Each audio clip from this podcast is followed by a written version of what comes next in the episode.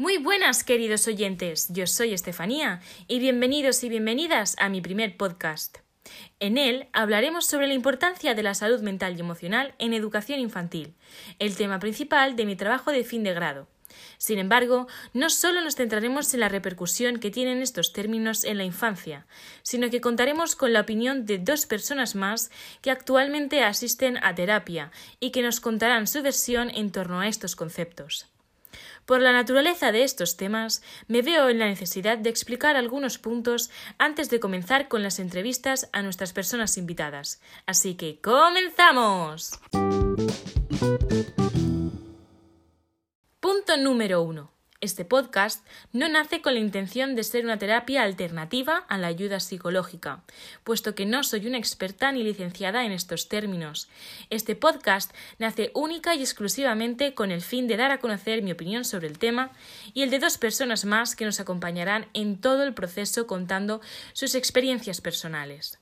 A través de este podcast podremos contrastar la opinión que se tiene sobre la salud mental y emocional y puntos a destacar como la inteligencia emocional, la educación emocional, la psicología positiva y el programa Aulas Felices, entre otros muchísimos temas. ¡Vámonos! Punto número 2. De forma resumida, explicaré un poco qué conlleva cada término mencionado con anterioridad. La salud mental y emocional son términos que hacen referencia a todo aquello relacionado con la promoción del bienestar físico y psíquico, así como saber gestionar lo que sienten las personas, cómo lo sienten y de qué forma.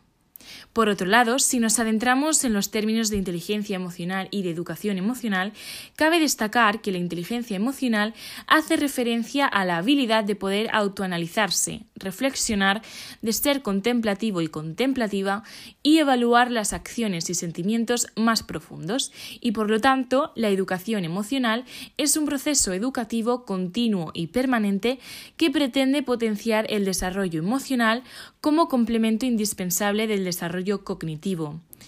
Todo ello forma parte de la psicología positiva, que es un ámbito de estudio de la psicología que se dedica a analizar los recursos psicológicos personales y las fortalezas que ayudan a una persona a mejorar su calidad de vida, su bienestar subjetivo y, en definitiva, su salud.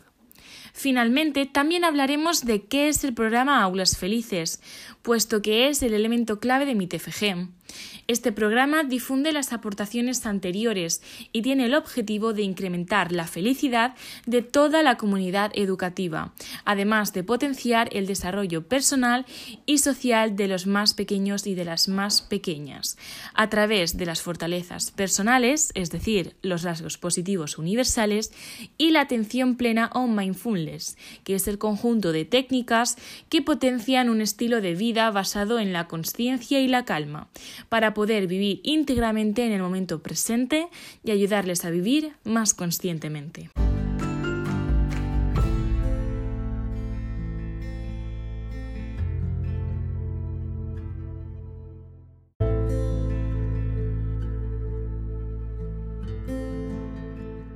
Comenzamos con la primera mini entrevista y nos encontramos con Maire Arello. Bienvenida, Maire. Hola, buenas. Bueno, en primer lugar, muchísimas gracias por querer formar parte de esta experiencia hablando sobre salud mental y emocional y sobre todo por contarnos tus vivencias personales desde muy pequeñita. ¿Qué tal? ¿Cómo te encuentras? Bien, ahora mismo bien. Yo me alegro un montón. Mira, si te parece bien, vamos a dividir esta mini entrevista en tres partes, ¿vale? Eh, primero vamos a conocer un poquito de información básica sobre ti, pues nos puedes contar cuántos años tienes, de dónde eres o a qué te dedicas. Bien, eh, tengo 16 años, vivo en Chiva y actualmente estudio bachillerato de ciencias. ¿Es algo que tú hayas elegido? Eh, bueno, pensé que la mejor opción eh, sería estudiar para ser psicóloga, pero me he dado cuenta de que no es realmente lo que, lo que me gusta. Entonces, pues nada, me voy a cambiar a grado medio de estética pronto. Muy bien, lo tienes muy claro. Hmm. Estupendo. Ahora mira, si te parece bien, nos vamos a adentrar un poquito más en tu infancia.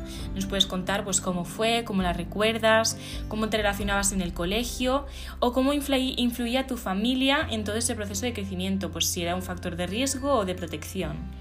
Bien, pues mi infancia la recuerdo feliz en cierta parte. Sin embargo, bueno, han habido momentos en los que me sentía incomprendida y sin apoyo, ni por mi familia, ni por amistades, ni siquiera profesorado. ¿Por qué crees que, que no te sentías comprendida? Bueno, por, porque me sentía básicamente que no me integraba y eso me hacía ponerme muy triste. Entiendo.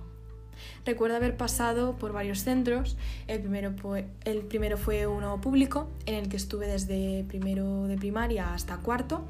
Y desde que me diagnosticaran en tercero TDA, mi madre decidió que al no tener ayuda allí ni amistades, eh, pues cambiarme de colegio a uno concertado, donde se suponía que iba a recibir ayuda. ¿Y cómo te sentías en esos momentos? ¿Lo Eh, recuerdas? La verdad es que no mucho. Vale. Y bueno, respecto a la familia, pues opino que fue un 50-50. Un 50% un factor de riesgo y otro 50% un factor de protección. Porque había momentos en los que me decían que lo- todo lo hacía por llamar la atención, en vez de explicarme que la ansiedad existía y que me iban a ayudar a saber gestionar lo que eso me hacía sentir.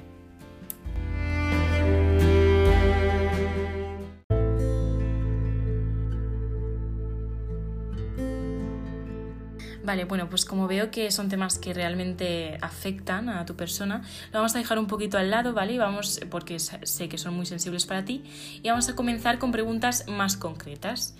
Eh, en primer lugar, después de todo lo que has vivido, ¿actualmente te sientes bien, en armonía y en tranquilidad contigo misma? Bueno, la verdad es que no. Actualmente estoy en terapia por varios síntomas que mi ansiedad me está generando y me está ayudando a cómo llevarlo e intentar estar tranquila y sobre todo relajada. Muy bien. Eh, ¿Y consideras que has llegado a cumplir los mínimos exigidos por la sociedad respecto a lograr tener buena salud mental y emocional? Supongo que el término de mínimos te refieres a, mantener, a mantenerte activo, comer bien, descansar, hacer vida social, gestionar pensamientos, relajarme. Y bueno, no sabría decirte con certeza porque bueno, voy por periodos y en estos momentos estoy trabajando en la activación conductual. Es decir, obligarme a salir, a hacer deporte, a hacer mínimo tres comidas al día. Y aparte estoy probando medicamentos naturales como la melatonina u otros para relajarme y conciliar el sueño. Entonces diría que no, no cumplo del todo estos mínimos. Muy bien. Eh, ¿Y entonces consideras que has educado al corazón y por lo tanto a tu mente?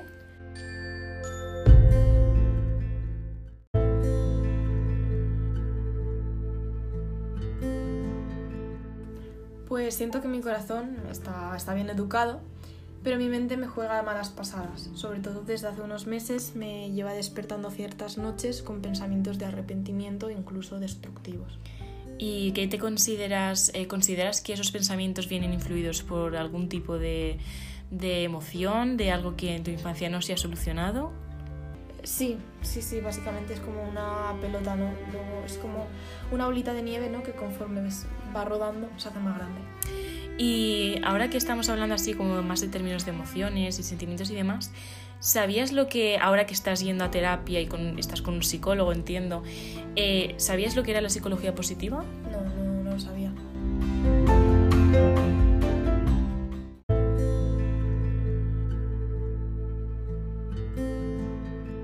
Entonces consideras que es, un término que a lo mejor debería de escucharse más, sobre todo desde la infancia, Eh, sobre todo ahora que al principio de- del podcast lo hemos estado comentando, o crees que pues, son términos que deben de entenderse cuando seas mayor?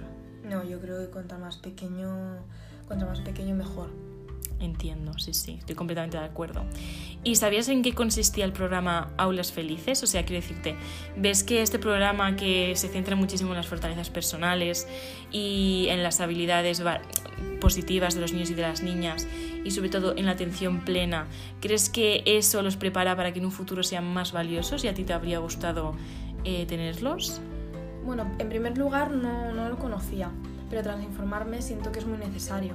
Si desde pequeños nos enseñan a adquirir estas técnicas, cuando seamos mayores será mucho más fácil ponerlas en práctica.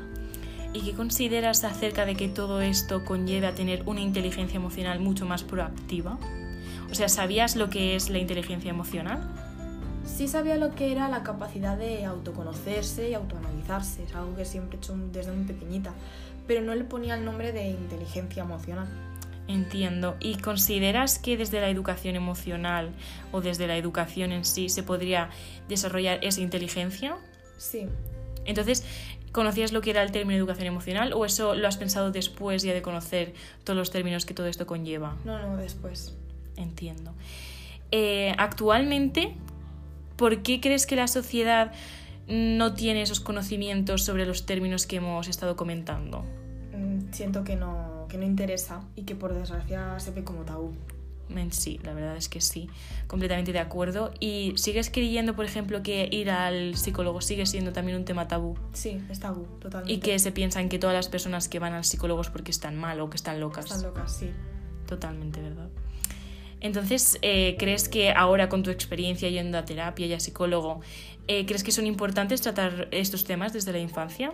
Sí, es lo que he comentado antes. Si, des- si desde pequeños nos enseñan a que nuestros sentimientos son válidos, a cómo relajarnos y cómo vivir más conscientes, cuando seamos adultos lo tendremos todo más interiorizado.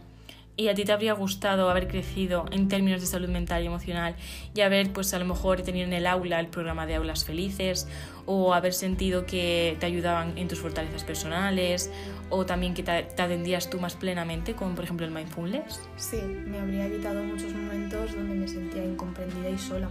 Habría sido mucho más fácil educar mi mente y a día de hoy no me sentiría como siento. Entonces, ¿crees que son términos que se trabajan poco o muy poco? Sí, totalmente. ¿Y actualmente crees que no interesa trabajar estos términos porque realmente la sociedad quiere que seas una persona sumisa para que no conozcas lo que sientes y piensas y así seas un poco más manipulable? Exacto, sí lo creo. Eh, perfecto, la verdad es que estoy completamente de acuerdo contigo. Y mm, actualmente, estoy diciendo mucho actualmente, pero es como que a día de hoy es lo más importante, que dicen que la felicidad es lo único importante a alcanzar. Eh, ¿Crees que la felicidad realmente es algo que deberíamos de alcanzar todos? ¿Es lo más importante para ti? Sí, para mí es algo súper importante. A ver, vivimos una vez y qué mejor forma de hacerlo que, que estando feliz y sobre todo estable. Contigo misma, sobre todo.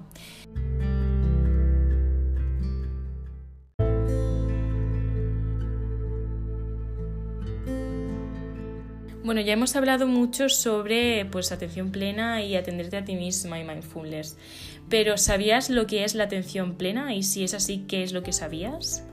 Pues mucho antes de la cuarentena podía conectar de forma ba- bastante increíble con mi entorno. Era una sensación de realidad que me hacía sentir súper bien.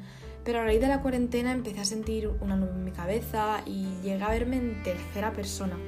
Desde ahí empecé a investigar y gracias a la orientadora de mi instituto conocí los, los términos desrealización y despersonalización. Y a veces pienso que si me hubieran en- enseñado a vivir más conscientemente, a vivir en el presente y a salir de mi cabeza, por así decirlo, no sentiría el vivir de modo automático y no tendría miedo a esos síntomas. Y ahora mismo, después de lo que me has comentado, ¿crees que si eso te lo hubiera enseñado desde que eras niña, por ejemplo, a regular e identificar tus emociones, eso habría conllevado aspectos más positivos en tu vida actual? Por supuesto. Ojalá haber sacado toda la rabia que, que tenía guardada desde niña. Eso hubiera marcado muchísimo mis ataques de ansiedad. Bueno, Maire, pues muchísimas gracias por estar aquí con nosotras y Gracias nada, a ti. un saludo.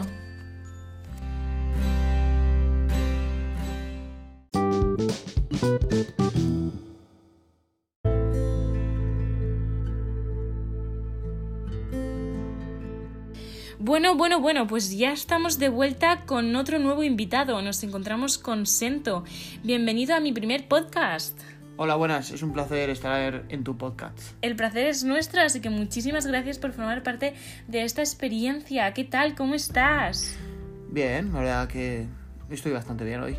Yo me alegro un montón de eso. Eh, bueno, pues como hemos comentado anteriormente, la entrevista se va a dividir en tres partes. Así que en primer lugar nos gustaría conocerte un poquito más. Pues cuéntanos cuántos años tienes, de dónde eres o a qué te dedicas. Pues a ver, eh, tengo 27 años. eh, soy de origen andaluz, pero me he criado en Cuenca.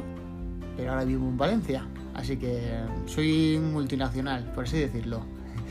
Eh, ahora mismo me dedico al sector de la matricería, lo que viene siendo el mantenimiento de troqueles. Ahora, eso es muy interesante. Mira, pues si te parece bien, vamos ahora a comenzar a echar la vista hacia atrás para conocer un poquito más cómo, ese, cómo era ese niño matricero en la infancia. Cuéntanos cómo fue, cómo la recuerdas, cómo te relacionabas en el colegio, pues con los amigos y, por ejemplo, si tu, si tu familia en todo este proceso de crecimiento era un factor de riesgo o un factor de protección. A ver, en, en, el ámbito estudiantil, la verdad es que yo siempre he estado rodeado de muchos amigos. Yo desde joven siempre he sido una persona bastante sociable y bastante empática, incluso yo diría eh, muy protector de los míos. Eh, respecto al ámbito de la familia, en, en, este caso, por ejemplo, mi familia siempre ha sido escasa. Mm, se ha compuesto por, por eh, muy pocas personas. Entonces, mm, yo diría que de protección no ha sido, porque más bien yo me he sentido que he sido como el protector, como siempre. Pero entonces yo creo que de riesgo no ha sido al 100%, pero más de un 70% sí. ¿Y cómo consideras que esto ha afectado a, tu, a tus emociones y a tus sentimientos cuando eras niño? Pues a ver, considero que siempre me mantenía en un estado de alerta, como que siempre estás esperando a ver qué es lo que pasa para ver cómo lo vas a afrontar. Es decir, que siempre estás esperando a que va a pasar algo malo y ya te estás preparando con un ataque, en plan, ¿qué es lo que voy a hacer para afrontar ese problema? Sin que haya pasado el problema. Entiendo. ¿Y nunca has pensado que a lo mejor necesitabas esa protección por parte de otras personas y no ser siempre tú la, la persona que protegías? Sí, aparte de protección, seguridad. Porque cuando no es que te den protección, es que te den seguridad. Cuando tú te sientes seguro, sobre todo cuando te sientes protegido y seguro de ti mismo, es cuando más creces realmente. Cuando te sientes apoyado por los demás completamente de acuerdo. Entonces, eh, ¿cómo consideras tu infancia? ¿Como un recuerdo que, que es bonito o por, el todo, por todo lo contrario que, que, han habido pues altibajos? A ver, ha sido bonito en muchas ocasiones, ha habido, hay momentos buenos porque no todo en la vida son momentos malos. Hay que decir que los momentos buenos valen más que los malos. Pero sí que ha sido un no malo, pero sí que sido un poquito como que fuerte para un crío de esa edad demasiado fuerte. Entiendo. Bueno, pues son temas bastante personales, no queremos entrar más en esa materia, pero vamos ahora a las preguntas, al meollo de la cuestión. Así que vamos a hacer las preguntas más concretas de lo que conlleva la salud mental y emocional y a ver qué, qué es lo que opinas sobre todo ello. ¿Estás listo? Sí, estoy listo. Adelante. Bueno, pues eh, después de todo lo que nos has comentado anteriormente, ¿actualmente te sientes bien, en armonía y en tranquilidad contigo mismo? A ver, tranquilo estoy en algunos sentidos, en otros sentidos no estoy tranquilo. Porque a lo mejor mmm, yo creo que es porque soy muy controlador y me hubiera gustado haber hecho las cosas de otra forma o que hubieran pasado de otra forma. Pero también pienso que hay veces que las cosas se te escapan de las manos y por mucho que quieras llegar a un control, aún no puedes llegar a ese, a ese 100%. Entonces, claro, esas cosas son las que me repercuten y en las que pienso día a día. Sí, evidentemente, o sea, hay pues cosas que se escapan de nuestro control, como saben todos nuestros oyentes, ¿verdad que sí? Pero bueno, así es la vida, es imprevisible y pues debemos afrontarla de como, como venga. Entonces, eh, ¿cómo crees que ha podido influir eso actualmente y sobre todo también en tu infancia? Ver, yo creo que en algunos aspectos eh, me ha hecho más fuerte, pero también me ha hecho desconfiar mucho. Es decir, mmm, me ha hecho ver que las cosas a veces, mmm, incluso aunque parezca malo, eh, prefería hacerlas yo mismo y no ceder el control. Es decir, prefiero hacerlo yo a esperar a que alguien lo haga. Mm, es como que no me fío y no me fío. Sí, me fío sí. más de mí mismo que de los demás. Entonces, eso me lleva a una desconfianza, una desconfianza hacia cualquier persona. ¿Y tú crees que esto viene de algo ya pues muy temprano, desde que eras muy pequeñito? Sí, sí, desde bastante pequeño. Y actualmente tú ahora mismo piensas que has llegado a cumplir los mínimos exigidos por la sociedad respecto a lograr tener buena salud mental y emocional? A ver, es que yo en ese sentido eh, pienso que, a ver, eh, eso es más independiente. Eh, yo los mínimos que me exige la gente, es decir, yo pienso que cada uno tiene sus mínimos y cada uno tiene sus metas y tiene sus tiene sus conclusiones y sus cosas. Es decir, tú no puedes estar pensando qué es lo que los demás van a esperar de ti. Tú lo que tienes que pensar es qué es lo que vas a hacer tú, no que los, que los demás quieren de ti. Entonces, ¿tú personalmente crees que has logrado esos mínimos?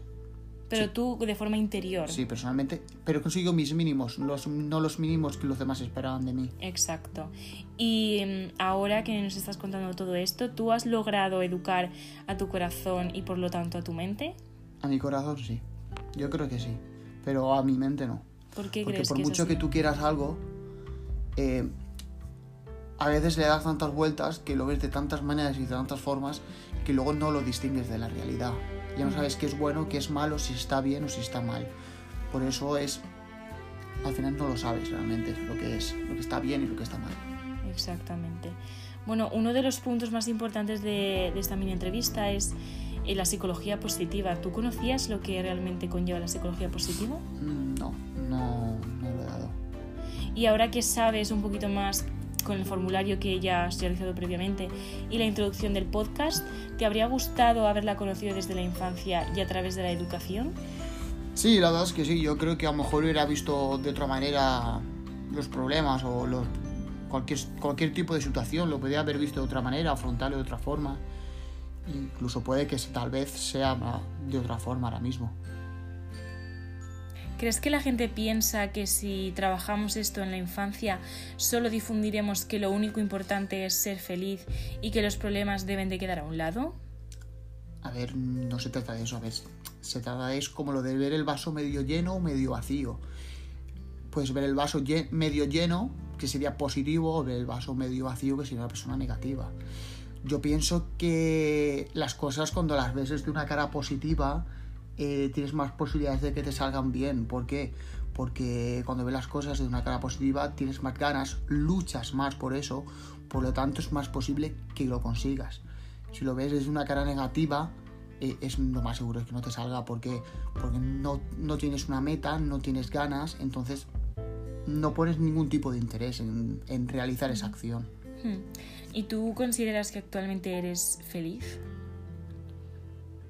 Sí y no, en algunos aspectos de mi vida sí que podría ser feliz, sí que puedo considerar feliz, pero en otros aspectos de mi vida a lo mejor no tan feliz. ¿Y tú crees que esos aspectos como ya no tan positivos sí que son que hagan que tú seas menos feliz? Sí, posiblemente sí. ¿Les das más importancia? Sí, claramente, porque todo el mundo quiere una felicidad plena, pero es que esa felicidad plena es imposible conseguirla, porque aunque la tuvieras, a lo mejor no podrías distinguirla o no, no serías consciente de que estás en una felicidad plena. Entiendo, entiendo perfectamente. Eh, por lo tanto, es evidente que hay que apostar por los rasgos positivos de la vida y aunque siempre surjan trabas en el camino, pues siempre hay que intentar solucionarlas. Pero de todas formas, ¿crees que si potenciamos esos rasgos positivos, los niños y las niñas sabrán afrontar esas trabas o por lo tanto solo se centrarán en que todo debe de ser de color de rosa? A ver, mm, como os he hablado antes, eh, es, sois independiente, porque cada persona, según la situación en la que se la afronte en ese momento de su vida, eh, puede verlo de una forma o de otra. Si lo ve positivamente, pues tendrá más posibilidades. Si lo ve negativamente, pues tendrá menos posibilidades. También es lo que cada uno demuestre y lo que cada uno luche por conseguir una cosa. Si tú luchas, no lo vas a conseguir. Pero bueno, a la siguiente lo conseguirás. Porque a veces mmm, de la derrota se va a aprender más que de la victoria. Si siempre ganas, nunca lo aprecias. Pero si siempre pierdes, cuando ganas lo aprecias mucho más. Totalmente de acuerdo. Y ahora vamos a hablar de uno de los puntos importantes de, que yo estoy defendiendo en mi trabajo de fin de grado, que es el programa de aulas felices. ¿Tú sabías en qué consiste este programa? Mm, No. ¿Y consideras ahora que ya entiendes más sobre el tema, por todo lo que has leído hasta ahora, ves que sea un programa importante para desarrollar las fortalezas personales de los más pequeños y de las más pequeñas? Y que sepan eh, que en un futuro para qué son válidos y válidas? Sí, aparte es eh, una, un, una, capacidad para el bienestar personal y social. Eh, es como te sientes bien contigo mismo y cómo interactúas con las personas en tu día a día. Entonces tú consideras que, por ejemplo, si las fortalezas personales tuyas en su momento fueron que te llevas muy bien a la hora de, el tema mecánica y demás, ¿tú consideras que si eso desde un principio te lo hubieran incrementado más, te lo hubieran como apoyado, actualmente serías como muchísimo mejor en ese ámbito? Posiblemente sí, posiblemente no, porque yo creo que eso ya es independiente de cada uno, porque, a ver, es que es verdad que si tienes un gran apoyo, mmm, relativamente creces más, pero a veces desde, desde, desde el hundimiento, cuando una persona está hundida, cuando ya ha tocado fondo, a veces es cuando más crece. Y a veces eres tú mismo el que te tienes que pegar la palmadita en la espalda y decir arriba. Porque si tú no lo haces, no puedes esperar a que alguien venga y te dé una palmadita en la espalda. Tienes que ser tú el que actúe. Claro, pero si hablamos eh, desde la infancia, eh, a lo mejor te habría gustado que esa persona en concreto que tú ahora mismo tienes en la mente, te habría gustado que fuera la que te dijera, venga, que tú puedes, porque es tu fortaleza y tú vas a conseguir llegar hasta sí, donde claro, por supuesto, es un, un gran empujón en la vida. Pues mira, sinceramente yo creo que tienes una inteligencia emocional bastante desarrollada. ¿Tú crees eh, en esto mismo?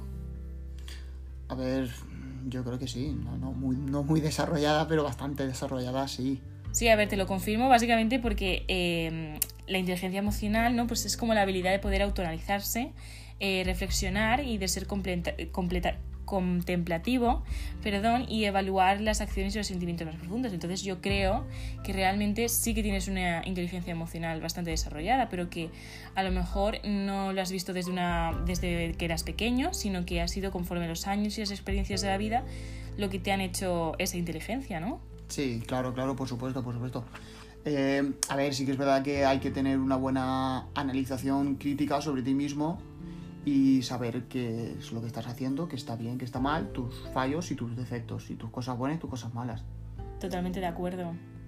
Bueno, pues ahora vamos a hablar sobre la educación emocional. ¿Sabías lo que era en realidad?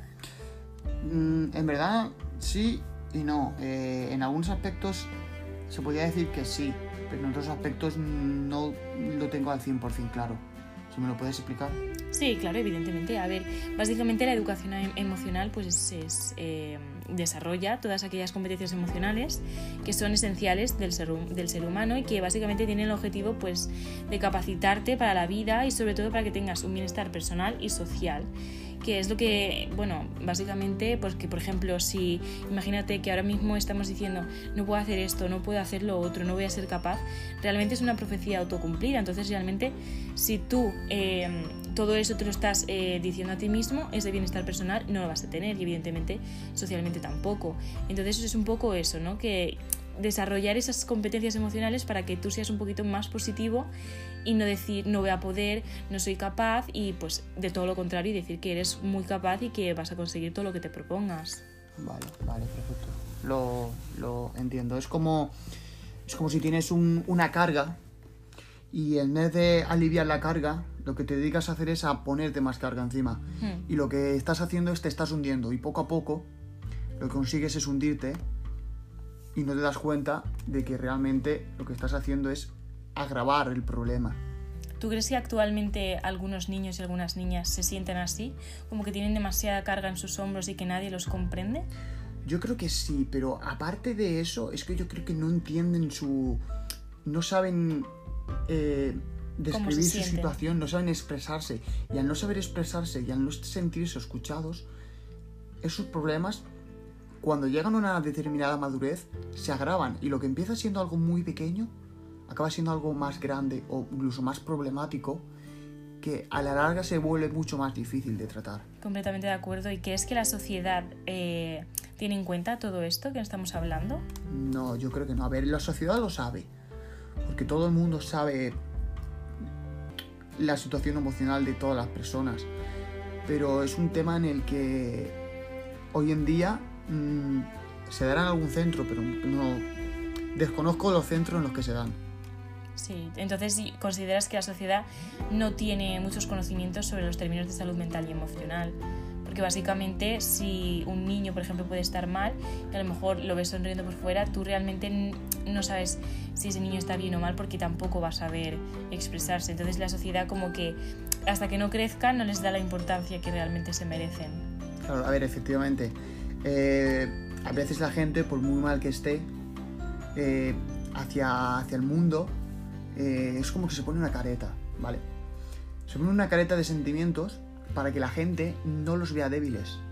Más que nada, para que mm, al sentir debilidad no quieren que la gente siente pena por ellos, porque realmente no saben expresar sus sentimientos hacia los demás.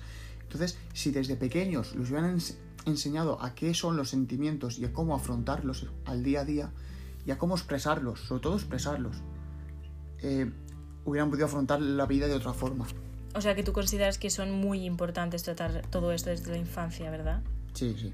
¿Y esto te habría gustado que, que tú cuando fueras pequeño te lo hubieran contado y te hubieran enseñado cómo gestionar esas emociones, cómo contar cómo te sentías? Y actualmente a lo mejor serías tal vez un poquito más, más feliz o a lo mejor hubieras desarrollado rasgos más positivos en, tu vida. Sí, la verdad es que sí, sobre todo en mi caso, por ejemplo, mm, hubiera sido otra forma porque me hubiera dado un paso más hacia crear confianza con otras personas y a dejarme llevar, sobre todo a esos, a esos pequeños pasos. Sí, totalmente de acuerdo. Y básicamente crees que esto a la sociedad no le interesa trabajarla, básicamente porque pues eso, quiere una sociedad sumisa, que no conozcan lo que piensan y sienten, para que sean todos un poquito más manipulables. Sí y no, yo creo que la sociedad está basada en unos criterios, en las personas tienen que ser de una forma, es como que todo es muy cuadriculado. Es decir, una persona está hecha para esto y para lo otro, y cuando a veces demuestras tus sentimientos eh, en público hacia otras personas, a veces esas personas se sienten atacadas o se sienten incomprendidas. Entonces, por esas razones, a veces la gente no quiere hablar o no quiere expresarse, entonces pasan a la careta, a lo que viene siendo un síntoma falso, un síntoma que realmente no sienten. Es decir, ellos sienten tristeza, pero demuestran ante la gente, ante el sistema social, muestran un sistema feliz, como si estuvieran felices, pero realmente están tristes. Con- completamente de acuerdo. Entonces, ¿crees que la felicidad es algo que realmente la gente quiere alcanzar o quiere aparentar alcanzarla porque es algo como muy impuesto, como que ahora todo es como Mr. Wonderful, que necesitan que todo sea feliz en la vida? A ver, sí, el problema es que la gente no sabe distinguir lo que es la felicidad, porque hay muchos tipos de felicidad. Lo que pasa es que hoy en día, en, en este siglo XXI, la felicidad es más material que existencial. La gente hoy en día se siente más feliz con algo material que con algo personal, con un abrazo, con un beso, con, con una caricia. Mm, Prefieren algo más material, con una casa nueva, con un coche nuevo, más que con algo representativo hacia una persona. Sí. ¿Y para ti qué sería eh, lo más eh, importante en alcanzar esa felicidad? O sea, tú, ¿cómo serías realmente feliz alcan- para, alca- para alcanzar esa felicidad? Claro. ¿Con qué cosas? ¿Con, ¿Con qué serías tú feliz? Yo creo que en este aspecto, yo creo que para sentirte feliz, eh, a ver, si es difícil sentir la felicidad y es difícil saber cuándo sientes la felicidad. Pero yo creo que, por ejemplo, en el ámbito familiar, sentirte apoyado al 100% por tu familia, eso es un, un rasgo muy importante. Sobre todo tener una familia unida, porque hoy en día es muy difícil tener una familia unida. Pero claro, puedes ser feliz a nivel familiar, pero a lo mejor a nivel, eh, nivel social no ser tan feliz. Por eso hoy en día una felicidad plena es muy difícil de conseguir. Bueno, pues ya para finalizar eh, vamos a terminar con uno de los puntos también más importantes de mi TFG, que es qué es la atención plena y si sabías lo que realmente eso conllevaba. Mm, desconozco lo que es la atención plena. Explícamelo. Mira, básicamente la atención plena es centrarte en lo que realmente sientes aquí y ahora. En si ahora tú te sientes bien, estás contento contigo mismo, eh, qué es lo que necesitas para que tú te sientas bien en este momento y sobre todo ser consciente de todo lo que conlleva eso. Por ejemplo, eh, yo ahora mismo me siento bastante contenta por hacer este podcast y, y lo estoy sintiendo como algo que estoy haciendo actualmente, ahora mismo, y, y lo estoy disfrutando muchísimo. Es básicamente pues disfrutar de las cosas día a día y, y saber que, pues bueno, el- realmente el pasado ya ha pasado, el futuro no existe y que lo es- único que queda es el hoy. Eso es como la famosa frase Carpe Diem, vive el momento. Es Sí, decir, sí. vive el presente, olvida el pasado y no te centres tanto en el futuro, no te agobies tanto en el futuro. Simplemente vive el día a día. Completamente de acuerdo. ¿Y esto te habría gustado que, que te lo enseñaran cuando eras pequeño? Sí, yo creo que sí. A lo mejor no me agobiaría tanto por situaciones que aún no han pasado o por situaciones que ya han pasado. Posiblemente sí. Exactamente, es que estoy totalmente de acuerdo contigo. Bueno, pues nada, yo creo que esta entrevista ya se ha alargado muchísimo, más de lo que habíamos esperado y bueno, realmente es una charla entre amigos por lo que estamos viendo, entonces, bueno, pues si nos quieres comentar, aportar alguna cosa a nuestros oyentes, em, básicamente, pues, o por ejemplo, decirnos si realmente tú consideras que esto es muy importante que se dé en los niños y las niñas, para crear, porque realmente son nuestro futuro más inmediato, entonces, bueno, si quieres aportar algo, aquí estamos para oírte. Yo creo que tanto la inteligencia emocional como la inteligencia mental eh, si se aporta desde una edad temprana, eh, los críos son como esponjas. Si tú los enseñas a desarrollar eh, esas particularidades mm, desde pequeños, el día de mañana podrán ver las cosas desde otro punto de vista, podrán ser más eficaces en sus decisiones y posiblemente no logren la atención, la felicidad plena, pero puedan llegar a saber lo que es la felicidad. Pues muchísimas gracias, Sento. Espero que te vaya todo muy bien y ha sido un placer tenerte con nosotros. Igualmente, ha sido un placer. Hasta, luego. Hasta luego.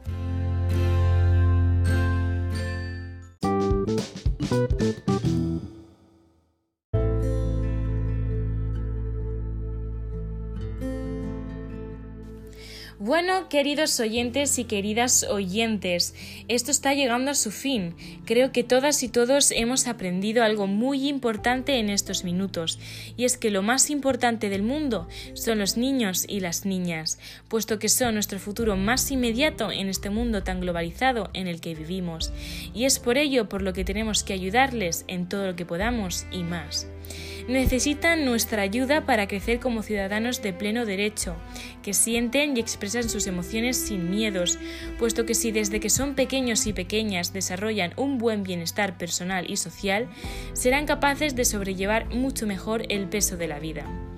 En numerosas ocasiones se tiene la concepción de que lo único primordial en alcanzar en esta vida es la felicidad.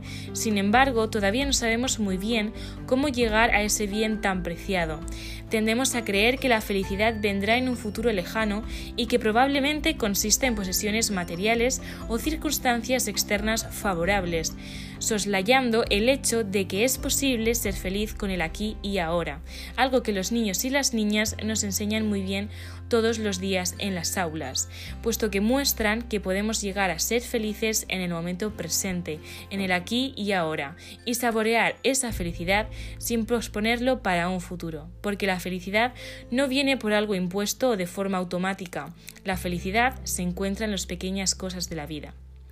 Enseñar esto desde la infancia, al igual que dar a conocer que está bien sentirse mal, pero que estamos juntos y juntas en este camino y que estamos para ayudarnos, no es solo tarea del ámbito educativo, también del ámbito personal y familiar, puesto que estos deben de ser un factor de protección muy importante en sus vidas. Y, y si desde las primeras edades, a través de la educación, comenzamos a introducirlos y fomentarlo, el futuro que les espera será totalmente resplandeciente. Muchas veces los centros educativos se centran únicamente en las materias académicas, en realizar todo lo que dicta el currículum, la red de, proyectos y actividades propuestas por el centro, por lo que en numerosas ocasiones se tiende a tener sensaciones de agobio, estrés y dificultades para reflexionar acerca de lo que realmente importa y es esencial.